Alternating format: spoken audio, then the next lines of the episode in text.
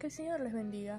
Hebreos 9 versículos 27 y 28 dice, y de la manera que está establecido para los hombres que mueran una sola vez y después de esto el juicio, así también Cristo fue ofrecido una sola vez para llevar los pecados de muchos, y aparecerá por segunda vez sin relación con el pecado para salvar a los que le esperan.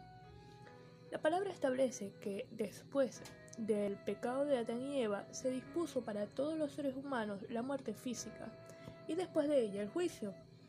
¿Cómo será esto? Pues solo hay dos lugares donde se puede encontrar nuestro pecado, o sobre nosotros o sobre Cristo. Si el pecado está sobre nosotros, es decir, sobre nuestras cabezas, si no hemos aceptado el sacrificio de Cristo, si Él aún no es nuestro redentor, si aún no le hemos eh, reconocido como autoridad sobre nuestra vida. Solo queda un justo juicio divino, donde efectivamente se mostrarán eh, las obras realizadas, para descubrir que no son suficientes para satisfacer la ira divina por el pecado, y el resultado será la condenación eterna o muerte segunda.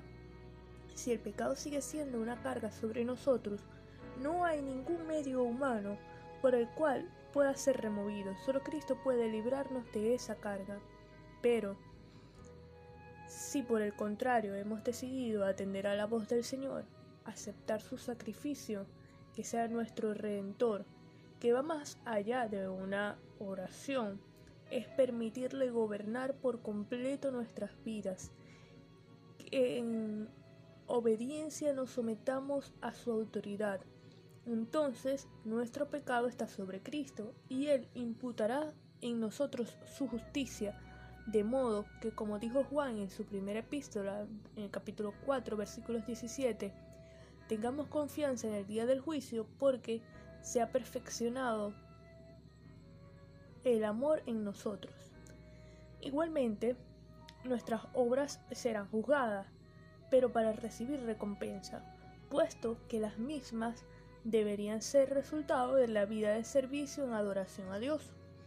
Ahora bien, el autor a los hebreos continúa explicando que en la segunda venida de Cristo, Él vendrá como ese juez justo, no para tratar el pecado, pues ya se ofreció el sacrificio la primera vez que vino, sino que ahora viene a salvar a los que le esperan, es decir, completar la salvación, refiriéndose a la vida eterna a que en el juicio aquellos que permanezcamos fieles hasta el fin, confiando en Él, esperando en Él, viviendo para Él, recibiremos recompensa, como recompensa su salvación, la vida eterna, nos va a guardar en ese juicio.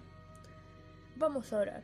Señor, te damos gracias porque has sido bueno, te damos gracias por el sacrificio de Cristo, te damos gracias por tu palabra, límpianos de todo pecado por la sangre derramada de Cristo en la cruz del Calvario, y te reconocemos como el Redentor, el Señor de nuestras vidas. Sé tú gobernando nuestras vidas, rendimos nuestra voluntad a la tuya. Queremos servirte y adorarte. En el nombre de Jesús. Amén.